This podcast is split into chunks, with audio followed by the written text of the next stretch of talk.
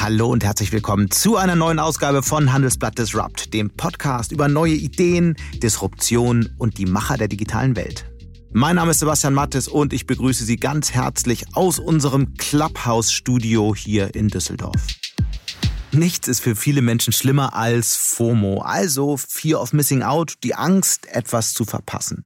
Davon profitiert aktuell insbesondere die neue App Clubhouse, eine App, über die sich nur Menschen, die speziell eingeladen werden, in einer Art akustischem Chatraum austauschen können. Was genau hinter der App und hinter dem Hype um diese App steckt, das erklärt uns gleich mein Kollege Stefan Scheuer.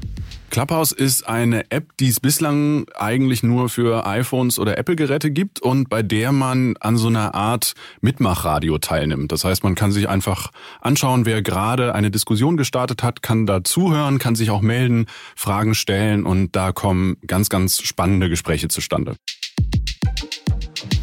Studie über Studie zeigt seit Jahren, der deutsche Mittelstand und die deutschen Familienunternehmen, die tun sich zum Teil ziemlich schwer, wenn es um Digitalisierung geht. Viele unterschätzen die Digitalisierung als ein reines IT-Thema und andere beobachten lieber als zu agieren. Wieder andere tun einfach nichts und hoffen, dass sie einfach so weitermachen können wie in den vergangenen Jahrzehnten. Dass es auch anders geht, das beweist das Klima- und Wärmeunternehmen Fissmann, vielen noch als Heizungsbauer oder Sponsor für Ski-Events bekannt, das vor 103 Jahren als Schlosserei in Hof in Bayern gegründet wurde.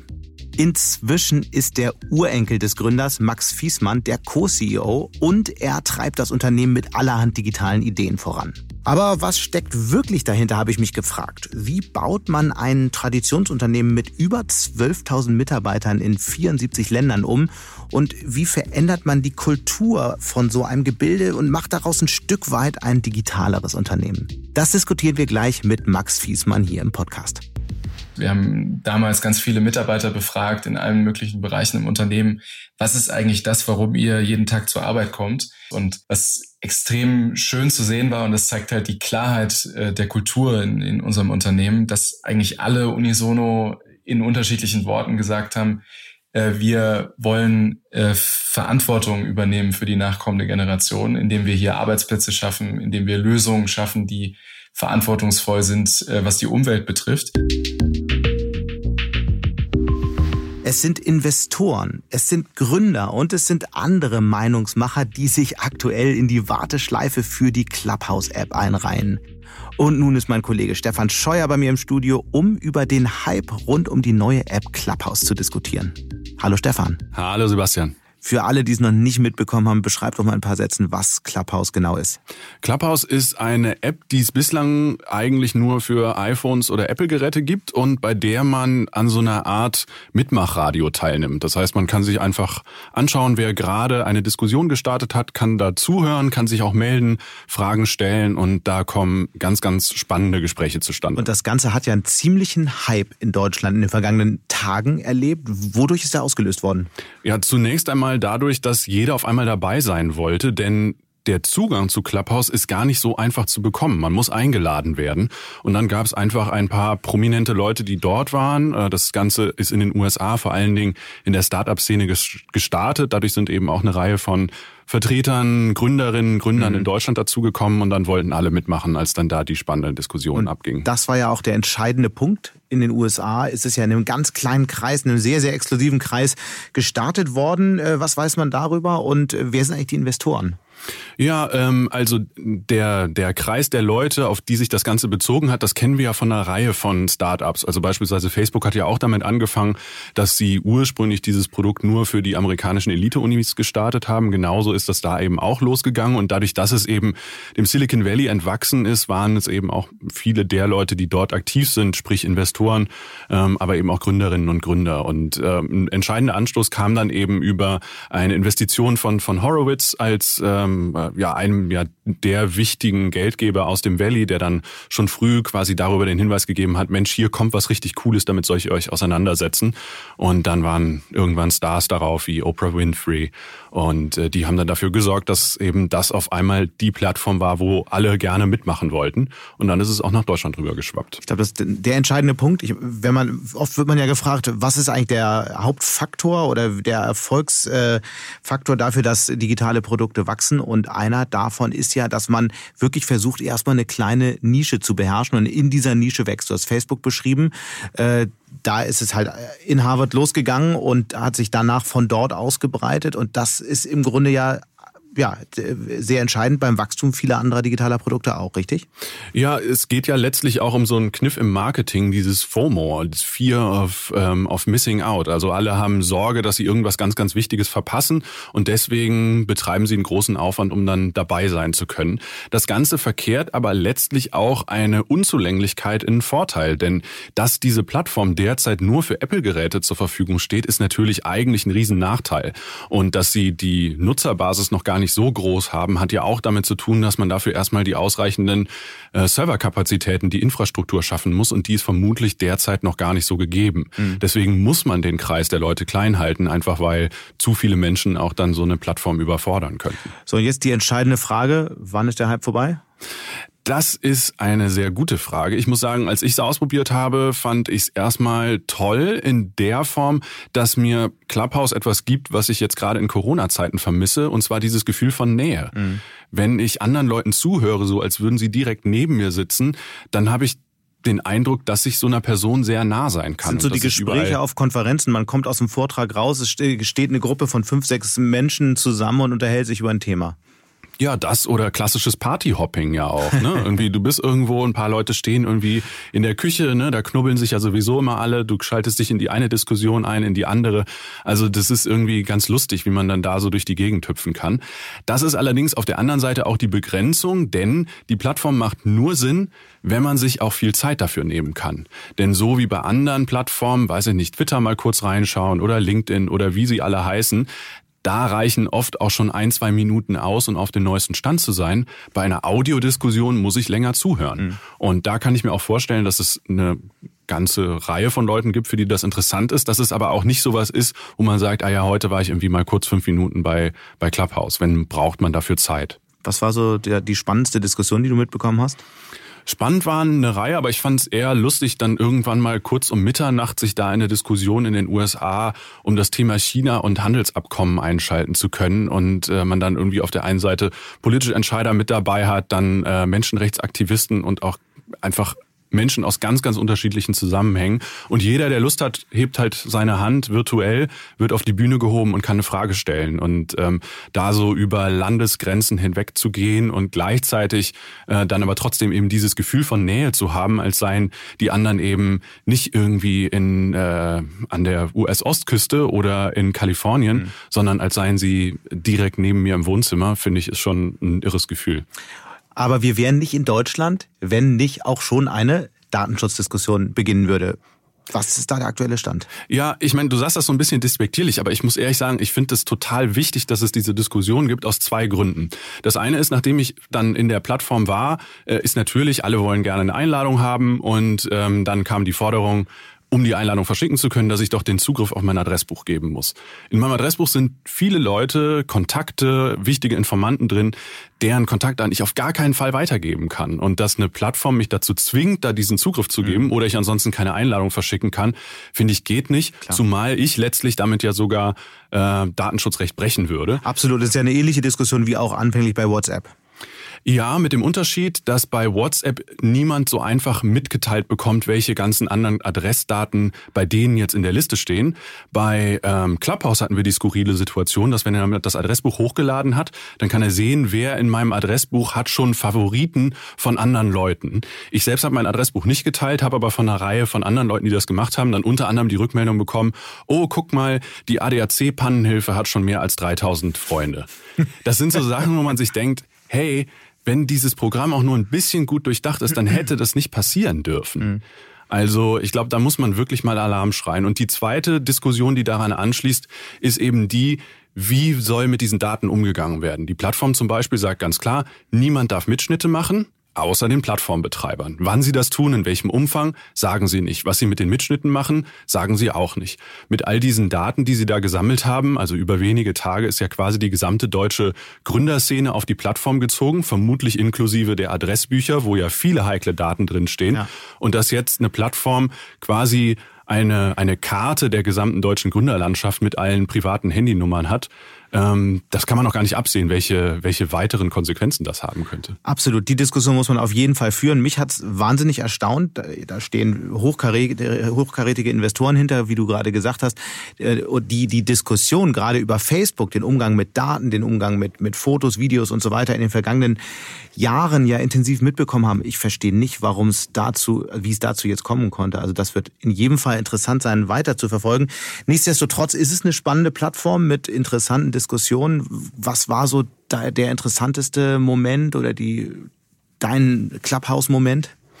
Äh, da gab es eine Reihe, ich hatte ja eben schon kurz von dieser China-Diskussion geredet. Ähm, ansonsten, ich habe nicht viele Berührungspunkte zu, äh, zu US-amerikanischen Rappern, aber es gibt relativ viele, die auf dieser Plattform aktiv waren. Und ähm, da habe ich einer so einer Diskussion gelauscht und ähm, dann einiges mitbekommen. Und zwischendurch hieß es dann auf einmal, so jetzt machen wir unseren Meditation äh, Break. Und dann gab es eine Meditationstrainerin, die dann auftrat und alle dieser Rapper haben dann äh, zehn Minuten äh, Meditation mit dieser äh, Trainerin zusammen gemacht. Äh, fand fand ich total skurril, gleichzeitig aber auch mega nett, äh, war äh, ja äh, bereichernd. Bleibt nur die Frage, ich meine, unsere Kollegen vom Digital Health Newsletter machen Montagabend, glaube ich, eine Veranstaltung bei Clubhouse.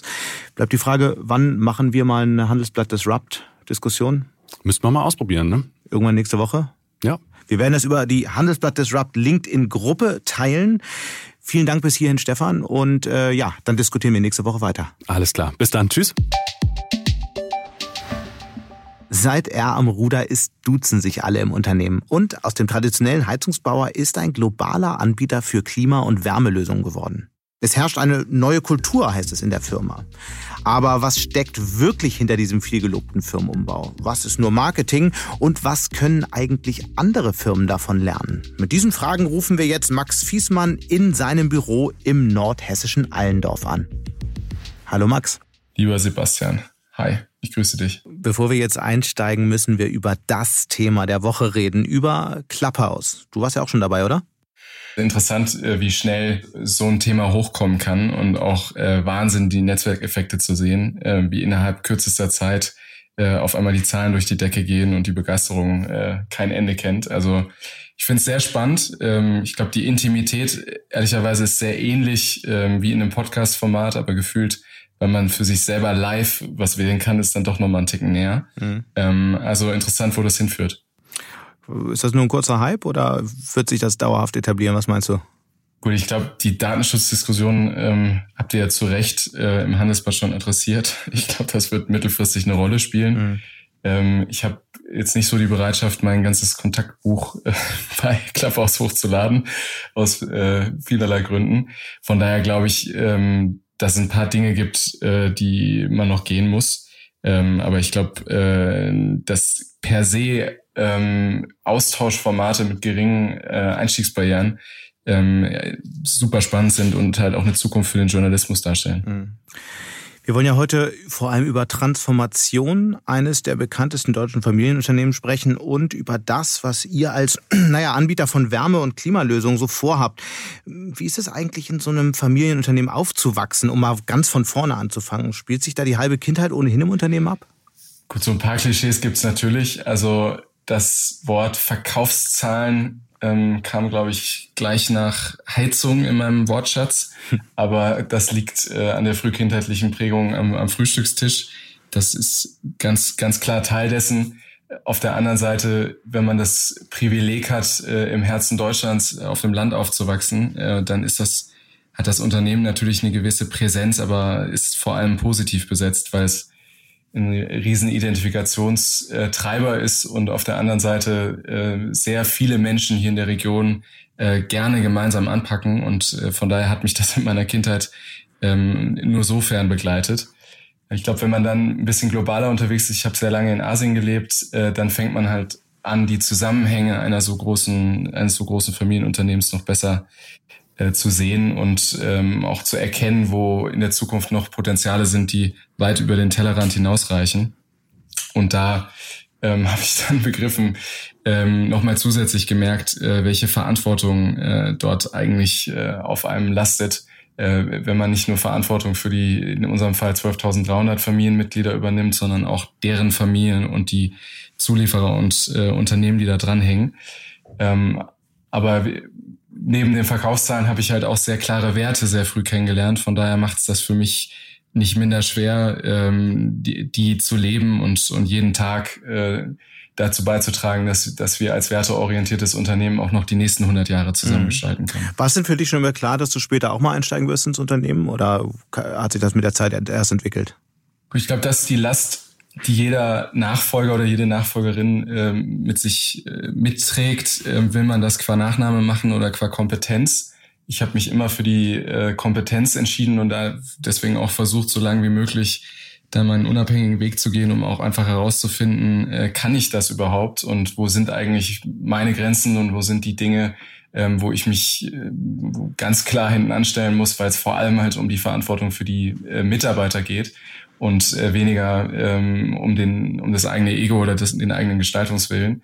Und in meinem Fall ist es so gewesen, dass ich eigentlich eine sehr langfristige Agenda mit meinem Vater hatte, äh, wo ich noch ein paar Stationen gehen wollte, bis ich ins Familienunternehmen einstiege. Auch gerade auch aufgrund der äh, Digitalisierung, aber auch aufgrund der Energiewende äh, war das dann nicht ganz so möglich.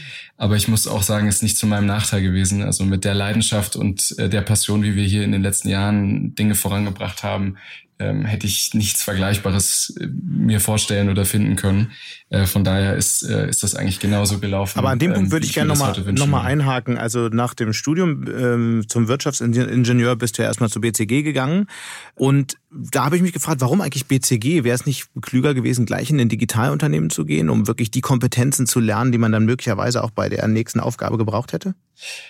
Gut, ich war während meines Studiums ähm, sehr viel im Ausland. Also ich habe äh, zeitlang in China gelebt, eine mhm. Zeit lang in Japan gelebt und war so ein bisschen all over the place und habe in der Zeit wahnsinnig viel auch gerade im digitalen Space äh, mitgestalten dürfen, gesehen und dann viele von den Dingen ähm, mit nach Europa gebracht und, und dann halt sehr früh ähm, mit überschaubaren ähm, Beträgen angefangen, in, in, in Startups zu investieren und, und da eigentlich äh, mitzulernen.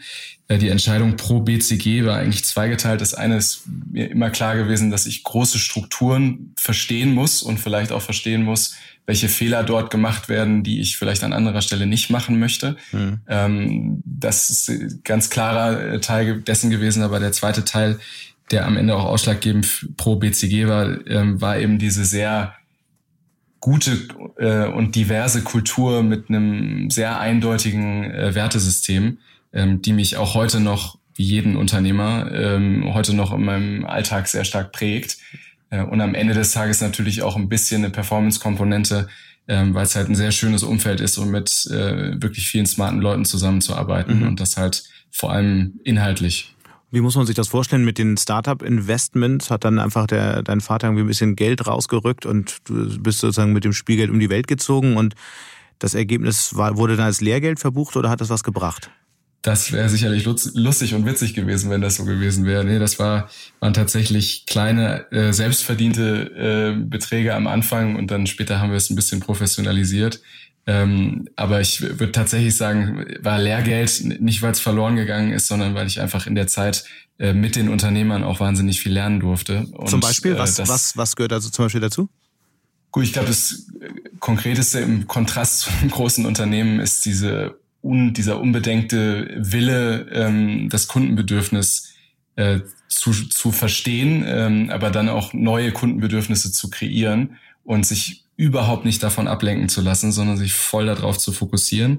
Und ich glaube, der zweite Teil, äh, sich immer die Frage zu stellen, kann man das nicht noch skalierbarer machen durch äh, die richtigen Technologien mhm. ähm, und da gar nicht äh, zu linear denken, sondern eher ein bisschen exponentieller aufgestellt zu sein.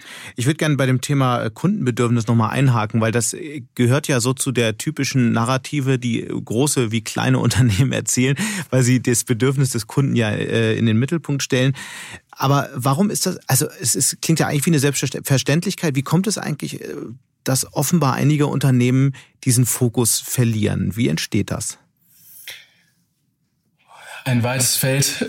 ich will in Augenzwinkern sagen, ich, ich glaube, ein, ein wesentlicher Aspekt ist ähm, Structure Follows Strategy. Ähm, die Frage ist ja so ein bisschen, woraus rührt die Strategie? Also ist mein oberstes Ziel, äh, den Shareholder Value zu maximieren oder ähm, habe ich das Ziel, ein Unternehmen langfristig erfolgreich aufzustellen? Und wenn ich diese Langfristigkeit in den Vordergrund stelle, dann stelle ich mir natürlich die Frage, was trägt eigentlich am meisten dazu bei, äh, dass äh, das Unternehmen äh, langfristig überleben kann oder langfristig wettbewerbsfähig ist. In unserem Fall ist es so, dass unsere Strategien sehr stark von den Nutzern unserer Produkte und unseren Partnern wegstrukturiert sind. Das heißt, dass wir uns eigentlich immer die Frage stellen, wenn wir eine strategische Initiative launchen, ähm, welches Bedürfnis adressieren wir eigentlich gerade damit? Und selbst wenn es Entwicklungsprogramm im Personalbereich ist, dann ist natürlich trotzdem die Frage, welchen Wert generiert das am Ende für den Kunden. Und ich glaube, umso größer Strukturen werden und auch umso anonymer und ähm, weniger ähm, direkter Bezug erkennbar ist, äh, desto schwieriger ist es für viele nach innen gerichtete äh, Teams, ähm, sich da immer noch an den Kundenbedürfnissen auszurichten. Aber das sagt sich so leicht von Startups lernen, was Kundenbedürfnisse und so weiter angeht. Aber was ist, was ist es konkret, was nun auch größere Unternehmen von jungen Firmen lernen können? Also ich glaube, das Wichtigste ist, dass alle im Unternehmen die Bedürfnisse kennen. Das heißt, dass man durch Kommunikation und auch durch eine entsprechende Aufbereitung es hinkriegt, beispielsweise in Personas äh, gewisse Grundbedürfnisse zu bündeln und, und auch verständlich zu machen. Also wir haben da sehr pragmatische Wege genutzt. Ähm, wir haben einfach unsere Personas äh, mit als äh, als Figuren im äh, Unternehmen verteilt, mit QR-Codes versehen und, und dann darüber den Mitarbeitern den Zugang zu den jeweiligen Templates gegeben, dass halt jeder sehen konnte, ah, okay, hier gibt's auch ein Gesicht zu und das sind reale Personen gewesen, also jetzt keine Stockfotos ähm, und haben auch zum Teil diese Leute dann eingeladen zur Veranstaltung, um über ihre Bedürfnisse zu sprechen. Ich glaube, das ist der eine Teil, aber der andere Teil ist in der tatsächlich sehr klassisch in der Ablauforganisation. Kann ich eigentlich ein Produkt überhaupt entwickeln oder eine Entwicklung starten oder auch einen digitalen Dienst starten, äh, ohne nachzuweisen, äh, dass es Bedürfnisse adressiert und es tatsächlich auch zu einer Differenzierung beitragen wird. Mhm. Und wenn ich das nicht tue, dann äh, kenne ich die Antwort eigentlich schon im Vorhinein.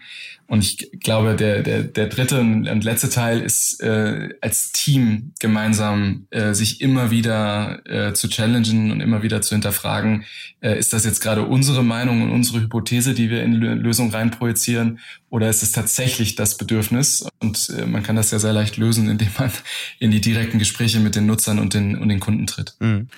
Du hattest ja schon gesagt, es gab einen längeren Plan, eigentlich, welche Station du vor einem eventuellen Einstieg ins Unternehmen äh, noch äh, äh absolvieren wirst. 2015 kam dann das entscheidende Gespräch mit deinem Vater. Was hat dich bewogen, dann doch so viel früher in die, ins Familienunternehmen einzusteigen? Also jetzt muss man in aller Transparenz sagen, am Anfang hatten wir das eher temporär aufgesetzt. Das heißt, wir hatten uns überlegt, für einen gewissen Zeitraum ein paar Themen zu adressieren und ähm, ich hätte mich dann wieder meiner ursprünglichen Agenda gewidmet. Was für Themen waren das?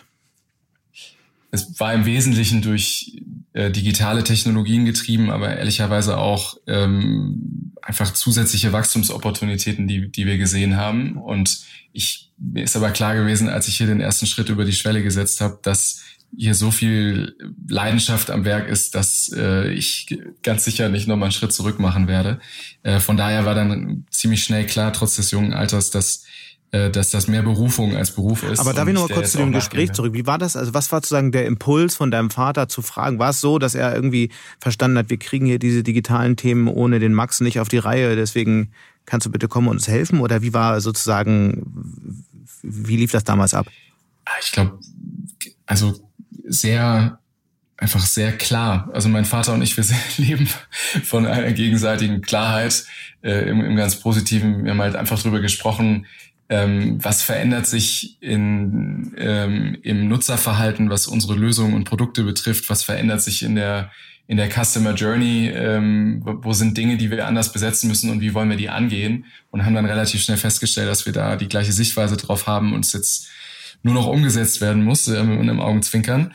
Und äh, er hat mich dann gefragt, ob ich bereit wäre, da das eine oder andere Thema voranzutreiben. Und das habe ich gerne gemacht. Und von daher ist die ja, es ist relativ klar gewesen, äh, dass das dann auch mit einer operativen Verantwortung einhergeht und halt nicht nur mit dem Aufzeigen von, mhm. äh, von Opportunitäten.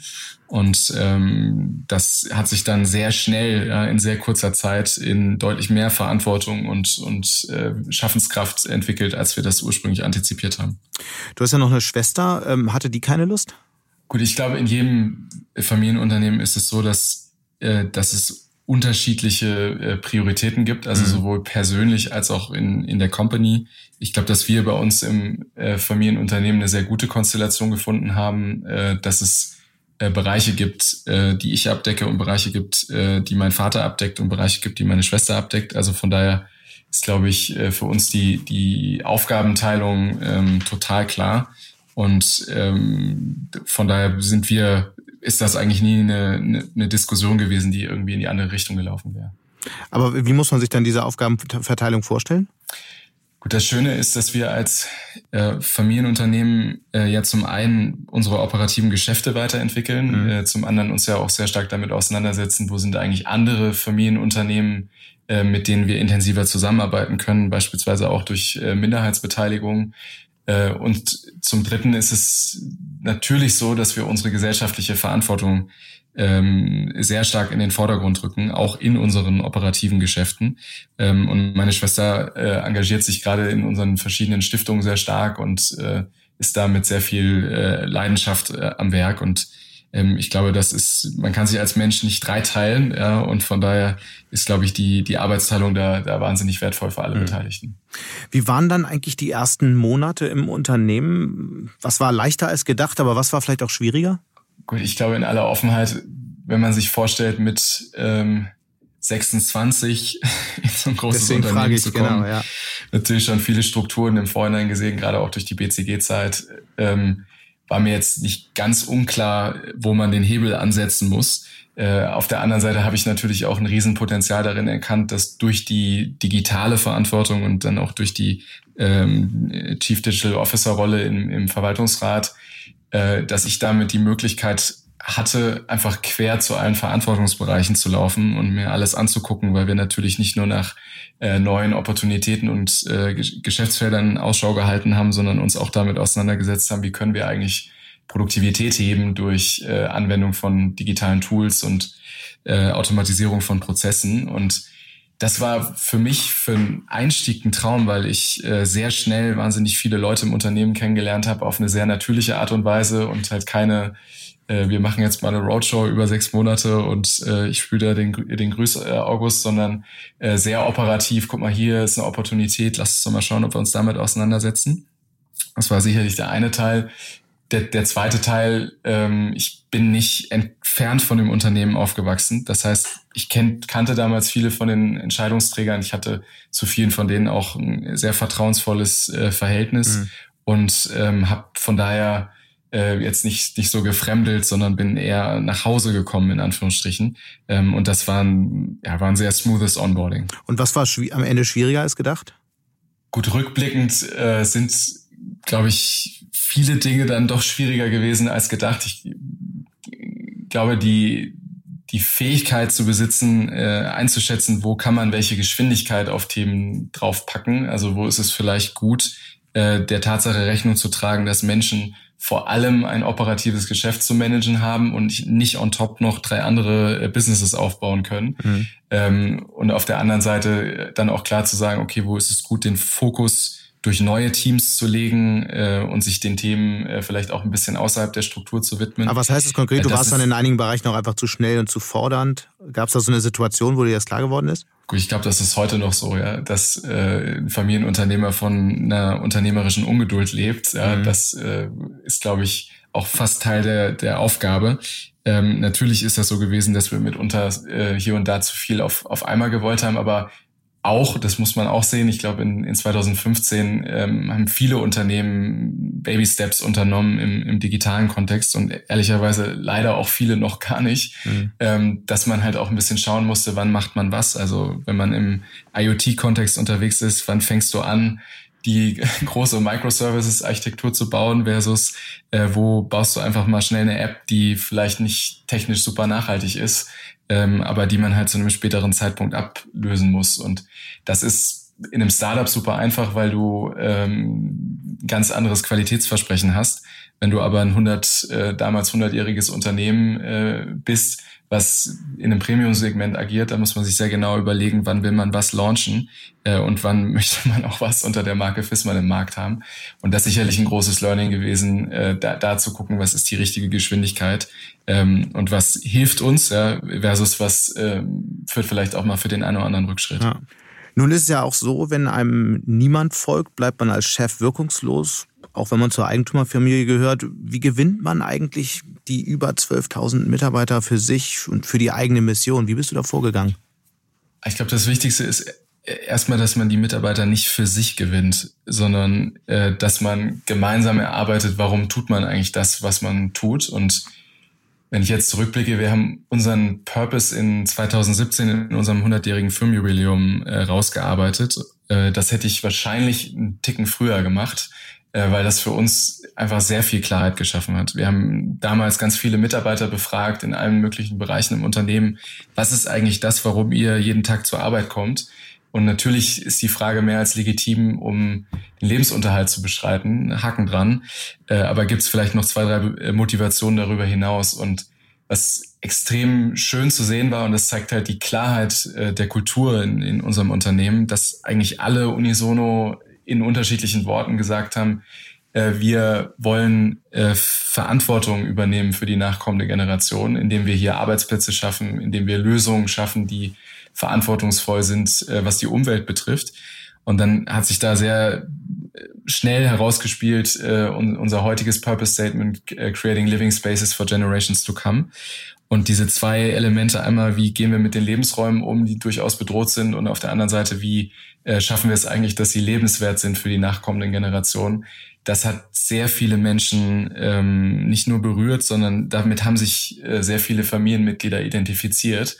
Und äh, in dem Moment, wo das klar war, äh, war es halt sehr nicht, nicht viel einfacher als vorher, aber sehr viel klarer, warum wir gewisse Dinge tun und warum wir vielleicht andere Dinge auch nicht tun.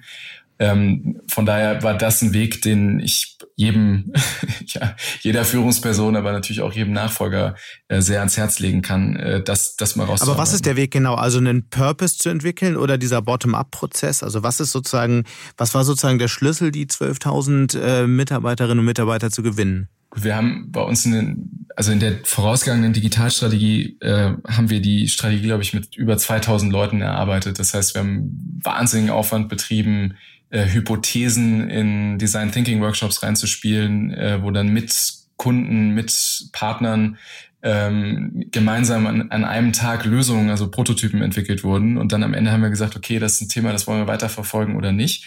Das heißt, jeder, der daran teilgenommen hat, hat ein, war ein Teil der, der Strategieentwicklung und ähm, hat sich nicht nur damit identifiziert, weil es gut klingt, sondern weil sie auch tatsächlich mitgewirkt haben.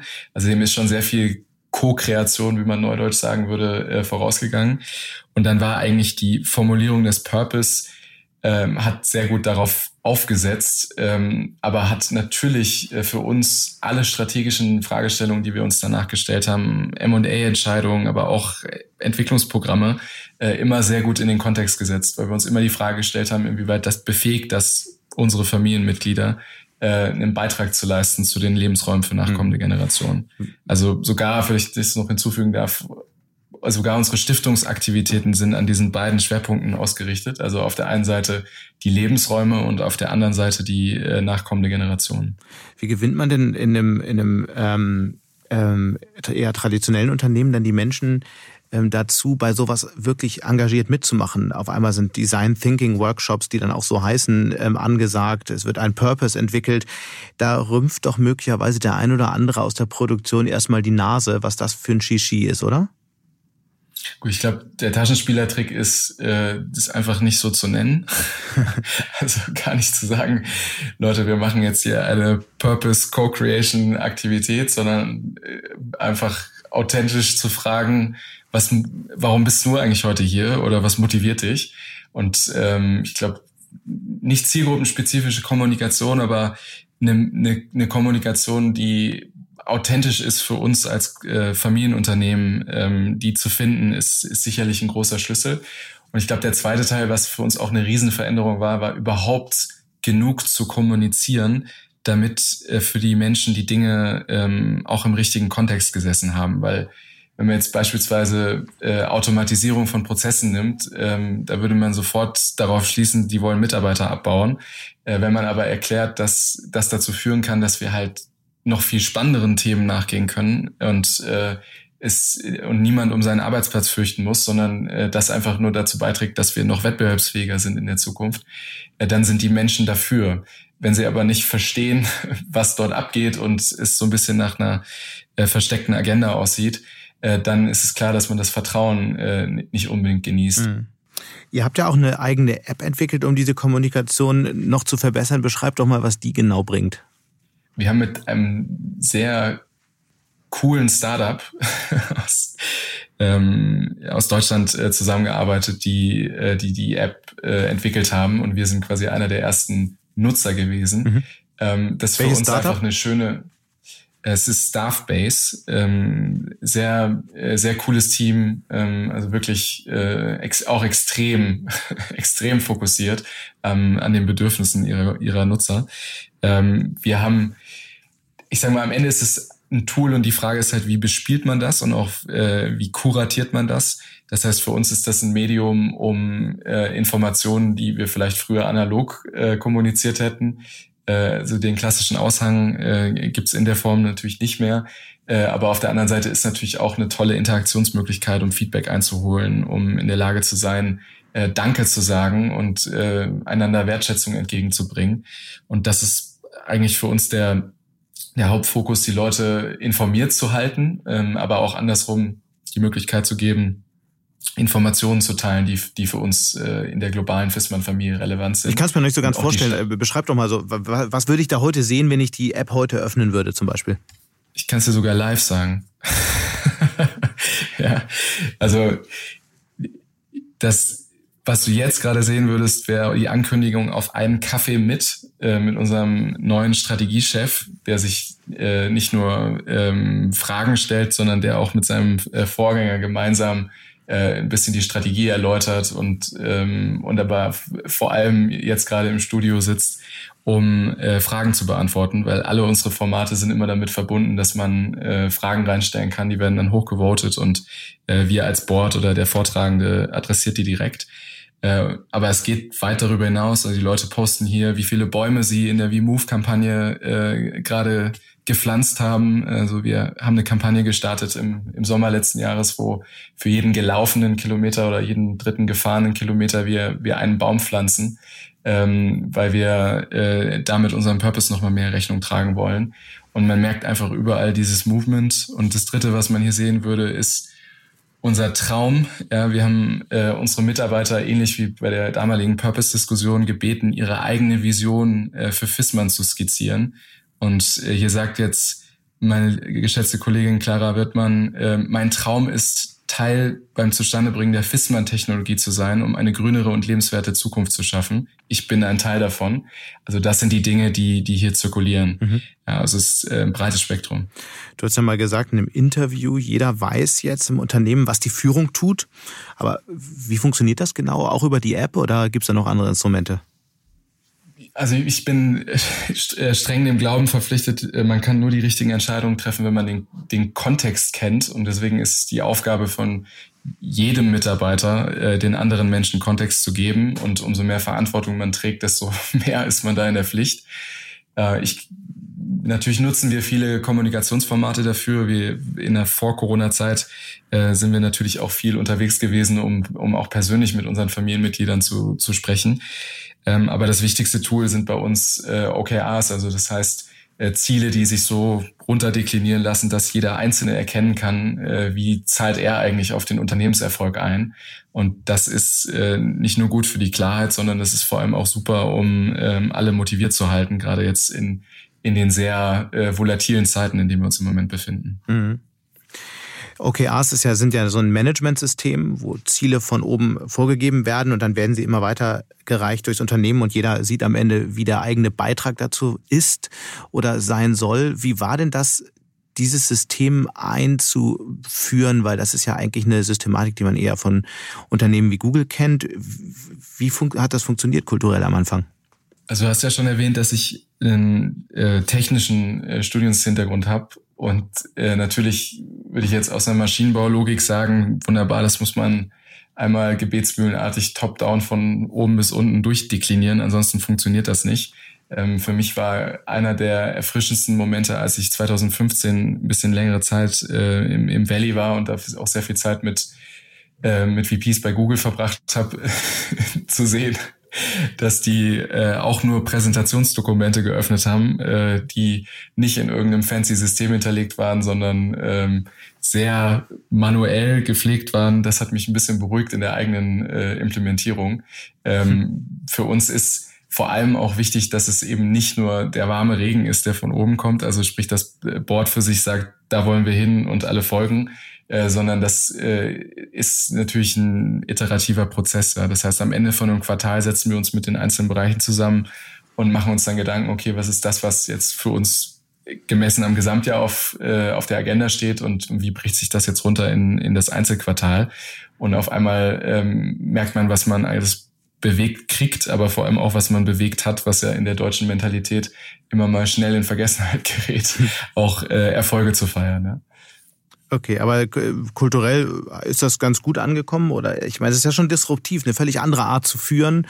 Man gibt eher quartalsweise Ziele vor, der Chef überwacht nicht mehr, was die äh, Mitarbeiterinnen und Mitarbeiter permanent machen. Das ging einfach glatt, oder? Gut, es ist auch für einen äh, CEO mega unangenehm, ja, weil jeder sieht ja äh, den Fortschritt auf den auf den eigenen Zielen. Also das ist ähm, mitunter äh, stelle ich mir schon die Frage, möchte ich jetzt so nackt sein, ja, aber es ist, trägt natürlich nicht nur zur Authentizität bei, sondern es ist auch einfach wichtig, ja, dass, dass alle verstehen, okay, das ist das, was gerade für uns prioritär ist. Und ich muss sagen, dass gerade auch in Zeiten von Corona uns das extrem geholfen hat, dass wir ganz viele Routinen hatten, auf die wir einfach aufbauen konnten. Ähm, gerade als so im Ende März, äh, April äh, es in die falsche Richtung ging, äh, da dann als große Fissmann-Familie schnell umsteuern zu können und halt nicht erst nach vier Monate Cost-Cutting-Programmen äh, durch externe Unterstützung äh, man mit, mit den Lösungen um die Ecke gekommen mhm. ist. Ne? Du bist ja jemand, der sehr überzeugt und äh, äh, überzeugend auch über Erfolge äh, spricht und äh, viele Erfolge auch zu feiern hatte. Aber gibt es, wenn du die vergangenen Jahre zurückdenkst, auch Dinge, wo du sagst, Mensch, hier bin ich wirklich in eine falsche Richtung gelaufen. Da habe ich daraus gelernt, das würde ich aus heutiger Sicht völlig anders machen, wenn ich nochmal in der Situation wäre. Ja, jede Menge.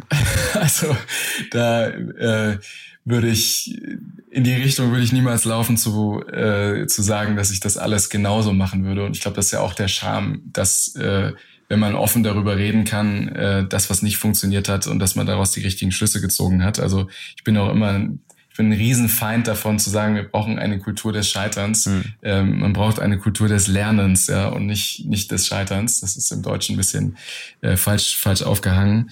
Ähm, ich habe glaube ich, eine Menge Entscheidungen getroffen ähm, aus Überzeugung, äh, wo ich jetzt zurückblickend sagen würde, würde ich vielleicht nicht mehr ganz so radikal machen. Nenn also mal so ein paar.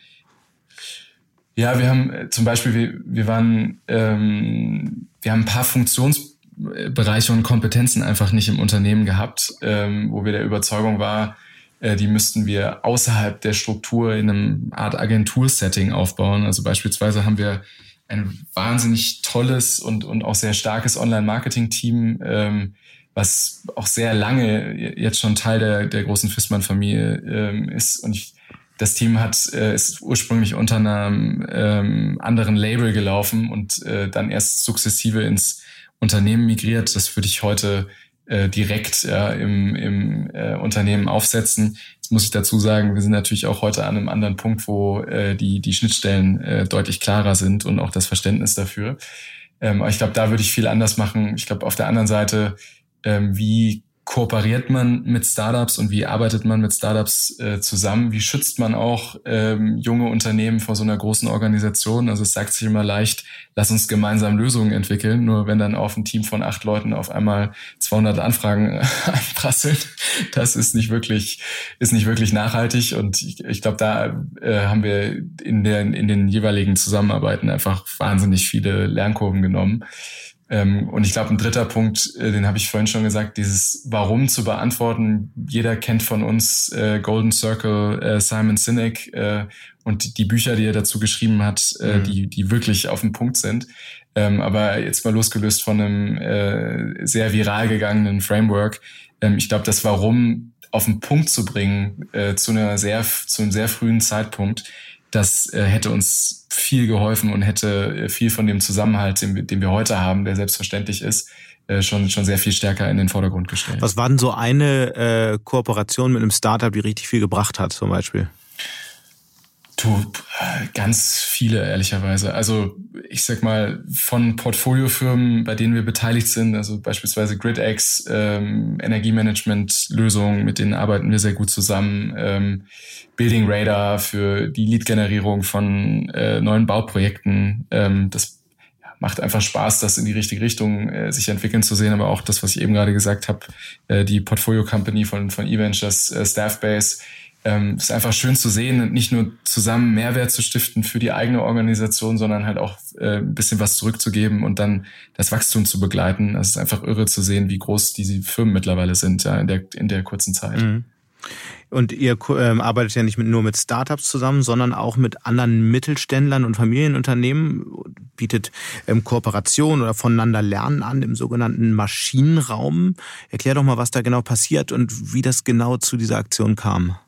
Wir haben ja im Podcast ja auch schon drüber gesprochen, aber was war sozusagen die Initialzündung dafür? Gut, ich glaube, das eine ist die, das eigene Leid. Ähm, wenn man äh, in so einem zentralen Standort äh, zu Hause ist, wie im schönen Allendorf in Nordhessen, äh, dann ist es so, dass der Austausch mit anderen Unternehmen ähm, manchmal etwas eingeschränkter ist und äh, gerade auch Firmen äh, zu finden, die ähnliche Herausforderungen haben oder die an ähnlichen äh, Themen arbeiten und aus der gleichen Überzeugung heraus.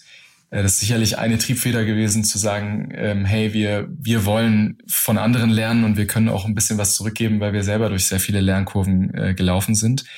Äh, am Ende aber auch, ich will nicht sagen philanthropischer, das wäre ein bisschen anmaßend, aber äh, tatsächlich auch die Meinung, äh, dass es uns als Land äh, und als Standort äh, wettbewerbsfähiger macht, äh, wenn nicht jeder seine Misserfolge oder auch die Erfolgsfaktoren für sich behält, sondern äh, da entsprechend offen mit umgeht. Und wir sehen das in drei Dimensionen. Das eine ist die Weiterentwicklung der Unternehmen, also einfach zu gucken, äh, wo gibt's äh, Dinge, an denen man zusammenarbeiten kann. Äh, das zweite, wie, wie kann man sich eigentlich noch besser organisieren und wie kann man auch den Maschinenraum nutzen, um, um dort Ideen zu testen. Also wir, wenn wir durch unseren Innovationszyklus durchgegangen sind, dann entsenden wir Teams nach Berlin, die, die dort die äh, die Themen ausprobieren, weil es einfach ein sehr viel diverseres äh, Nutzerspektrum ist. Und, äh, und der dritte Aspekt, der rückt immer mehr in den Vordergrund, ist natürlich auch, welchen Beitrag äh, leisten wir auf der Klimaschutzseite, weil natürlich alle Unternehmen, die dort äh, vertreten sind, auch ein sehr hohes Interesse daran haben, äh, einen Nachhaltigkeitsbeitrag zu leisten. Ist das denn wirklich das so philanthropisch? Das wirkte für mich eher wie ein Geschäftsmodell, weil der, der, äh, der Maschinenraum ja wirklich auch anderen Unternehmen hilft, die Schwierigkeiten haben, die nicht so schnell auf, dem, auf der Schiene unterwegs sind, gerade bei digitalen Fragen. Gut, ich glaube, den Preispunkt, den man dafür ansetzen kann, der ist unterschiedlich. Ähm, für uns, wir wollen jetzt nicht den äh, eingefleischten äh, Managementberatungen äh, in, in Wettbewerb treten, sondern im Gegenteil. Ich glaube, der philanthropische Teil ist eher, dass wir haben schon eine Menge ähm, gelernt äh, in der Zeit, ähm, sowohl was die Organisation, kulturelle Weiterentwicklung betrifft, aber auch äh, das, das Hochbringen von äh, digitalen Geschäftsmodellen. Ähm, und mitunter ist das gegenseitige Voneinander lernen noch unausgeglichen, aber in vielen Dingen ist es auch ähm, für uns einfach extrem hilfreich. Und ich glaube, das ist genau die Philosophie, mit der man da herantreten muss. Welche Unternehmen äh, sind da so dabei? Welche großen Namen sind jetzt dabei? Gut, es sind wahnsinnig viele Firmen mittlerweile. Ne? Also wenn ich will jetzt niemanden vom Kopf stoßen, dass ich ihn nicht nenne. Mhm. Aber ich sage mal, die ersten Member, die mit dabei waren, waren unter anderem Fiege, die äh, das sehr früh genutzt haben für ihre Logistikthemen in, in Berlin, äh, da das Ökosystem zu bespielen. Äh, auf der anderen Seite Knauf, die ähm, auch, auch da natürlich mit uns viele Schnittmengen haben, weil, weil sie sich sehr stark auch mit Gebäuden auseinandersetzen. Also äh, spannende, äh, tolle Familienunternehmen, die, ähm, die halt ja ihre eigenen Ideen einbringen, aber wo vor allem halt der, der Austausch und das Voneinanderlernen sehr stark im Vordergrund steht. Wenn man so Studien anschaut, gerade was die Innovations, äh, digitale Innovationskraft von Familienunternehmen und Mittelständern in Deutschland angeht, dann sieht man, dass ja, dass da durchaus noch Nachholbedarf ist, um es mal positiv auszudrücken. Woher kommt das eigentlich? Woran liegt es, dass offenbar die Unternehmen, die ja eigentlich die sicher der, der das Rückgrat der deutschen Wirtschaft sind, sich jetzt bei diesen Zukunftsfragen so schwer tun? Ich glaube, da muss man immer so ein bisschen unterscheiden, einmal in welchem äh, Zyklus befinden sich die Unternehmen, also das heißt, in welchem Umfeld agieren die. Ähm, wenn man ähm, am Rande der Profitabilität agiert, äh, dann ist es natürlich deutlich herausfordernder, äh, über zu investieren in die, äh, in die digitale Transformation. Und man muss auch klar anerkennen, das ist, glaube ich, vielen noch nicht bewusst, äh, gerade in einem, in einem Bereich wie, wie IoT, ähm, wo ich wahnsinnig hohe Investitionen in den Backend äh, tätigen muss, ähm, gibt es einfach gewisse Grenzen. Also das heißt, wenn dort Mittelständler nicht zusammenarbeiten ähm, und die Kosten skalieren ähm, und ehrlicherweise auch ähm, mitunter für sich eine Entscheidung treffen, das kaufe ich zu, weil ich es einfach selber nicht kann, auch wenn es ein wesentlicher Teil meines Angebots sein wird in der Zukunft. Ähm, der, da sind einfach strukturelle Grenzen und Deswegen, äh, ich sehe das immer nicht so schwarz. Ich glaube, wichtig ist die Mentalität und die Haltung, wie man dem entgegentritt. Wenn man sagt, jawohl, ich habe es äh, verstanden, hier verändert sich gerade wahnsinnig viel und ich nehme das positiv an und stecke für mich dann ab, auch was realistisch ist, was ich selber machen kann und wo sollte ich mich vielleicht eher an jemanden anlehnen. Ähm, Aber ist denn gerade so Kollabora Kollaboration, äh, sich öffnen auch zu, zu neuen Unternehmen und, und Feldern und Themen, ähm, ist ja nicht unbedingt eine ausgeprägte Stärke von deutschen Familienunternehmen, oder? Ja, ich glaube, da gibt's solche und solche. Also ich glaube, das Gros, was ich jetzt wiedergeben kann, ist, dass wir eine wahnsinnige ähm, Innovationspower in den Familienunternehmen haben. Mhm und äh, dass ganz viel von dem einfach nicht transparent wird, weil man halt eben nicht wie ein börsennotiertes Unternehmen eine Equity Story über eine Idee baut, ja, sondern lieber sich darum kümmert, dass die Sachen auch tatsächlich im Markt erfolgreich Aber sind. Aber das meinte ich ja. Ich meine, gerade äh, zu, zur Zusammenarbeit gehört auch eine gewisse Art von Transparenz, ja. Und diese Verschlossenheit ist doch in gewisser Weise auch ein Hinderungsgrund dafür, dass es eben genau zu solcher Zusammenarbeit kommt. Ja, was ich damit sagen wollte, ist, ähm, das es rührt nicht aus einer fehlenden Offenheit, sondern der, die Kommunikation ist einfach eine andere. Also es wird halt sehr viel stärker in die Märkte rein kommuniziert, als quasi ähm, über die Unternehmensgrenzen äh, generisch hinaus, was bei einem börsennotierten Unternehmen natürlich ein bisschen anders ist, weil mhm. sich das im Kurs reflektiert. Ähm, ich ich glaube, der entscheidende Punkt ist auch, dass wir uns als Gesellschaft natürlich massiv weiterentwickelt haben in den letzten Jahren und damit natürlich auch die Familienunternehmen äh, und auf der anderen Seite auch viel mehr erkannt wird, wie beispielsweise durch Initiativen wie den Maschinenraum oder bei uns äh, unsere Rebutler äh, Smart Home äh, Allianz, ähm, wo es einfach Anknüpfungspunkte gibt, sich zusammen zu tun und da ähm, nicht nur zu lernen, sondern auch tatsächlich gemeinsame Lösungen zu kreieren. Ähm, von daher, ich würde sagen, dass das ist sicherlich ein Klischee, was uns in den Jahrzehnten davor zum Teil begleitet hat. Äh, aber ich kann das heute nicht mehr erkennen. Ich sehe eher eine Menge Progressivität und äh, auch gerade von Seiten der Politik eine große Unterschätzung dessen, was ähm, eigentlich in den Familienunternehmen möglich ist und wie wichtig das auch für das Land Deutschland ist. Was sollte die Politik dann anders machen? Gut, ich will jetzt nicht über äh, Steuerpolitik und äh, die Auseinandersetzung mit Vermögensabgaben äh, sprechen. Ähm, das ist, glaube ich, ein Aspekt, der äh, bricht uns das Rückgrat in, in, in Deutschland, äh, wo überhaupt nicht verstanden ist, wie die Wirkketten sind.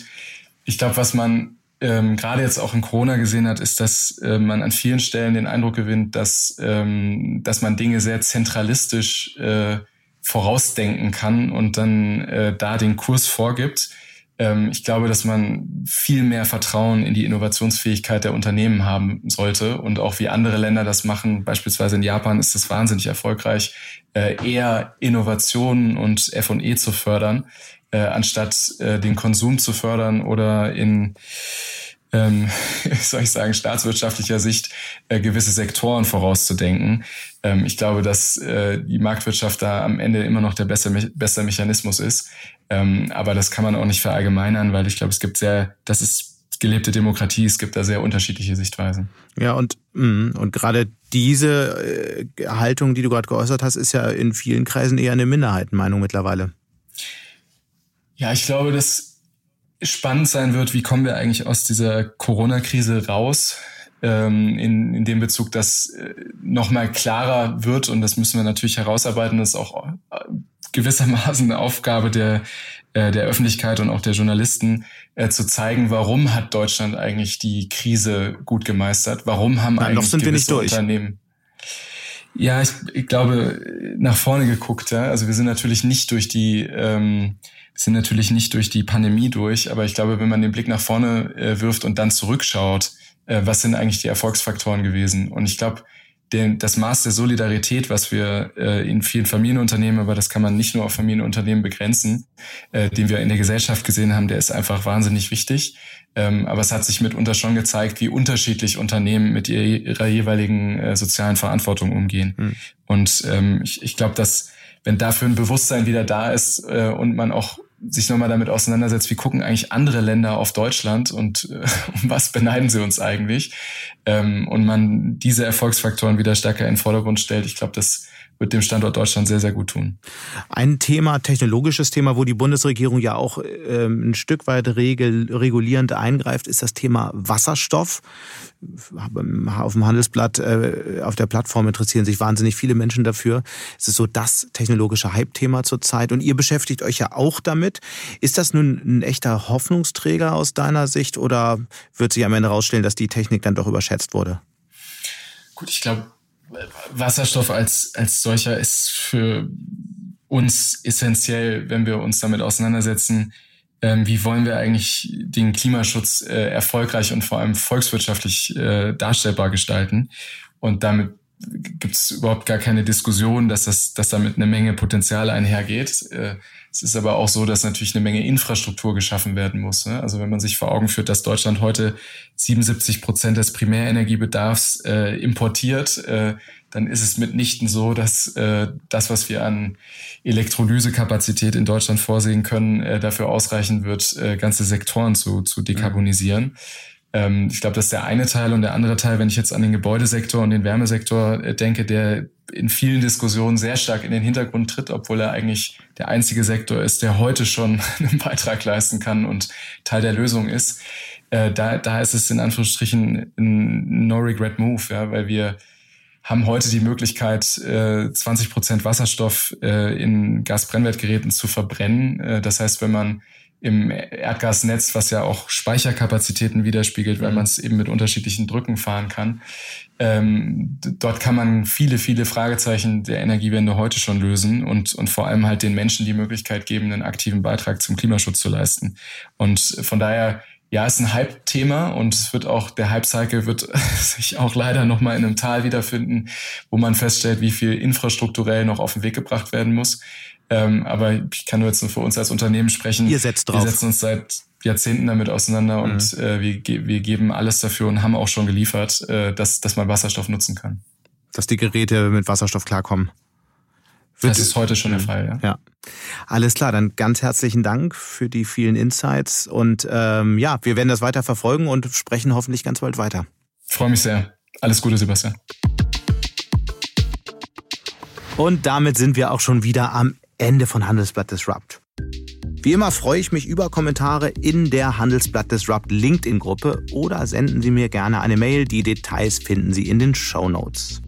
Danke an dieser Stelle auch für die tatkräftige Unterstützung von Alexander Voss und Regina Körner und Migo Fecke von professionalpodcast.com, dem Dienstleister für Strategieberatung und Podcastproduktion. Wir melden uns nächste Woche Freitag wieder. Bis dahin wünsche ich Ihnen eine schöne Woche und interessante digitale, aber natürlich auch analoge Zeiten. Ihr Sebastian Mattes.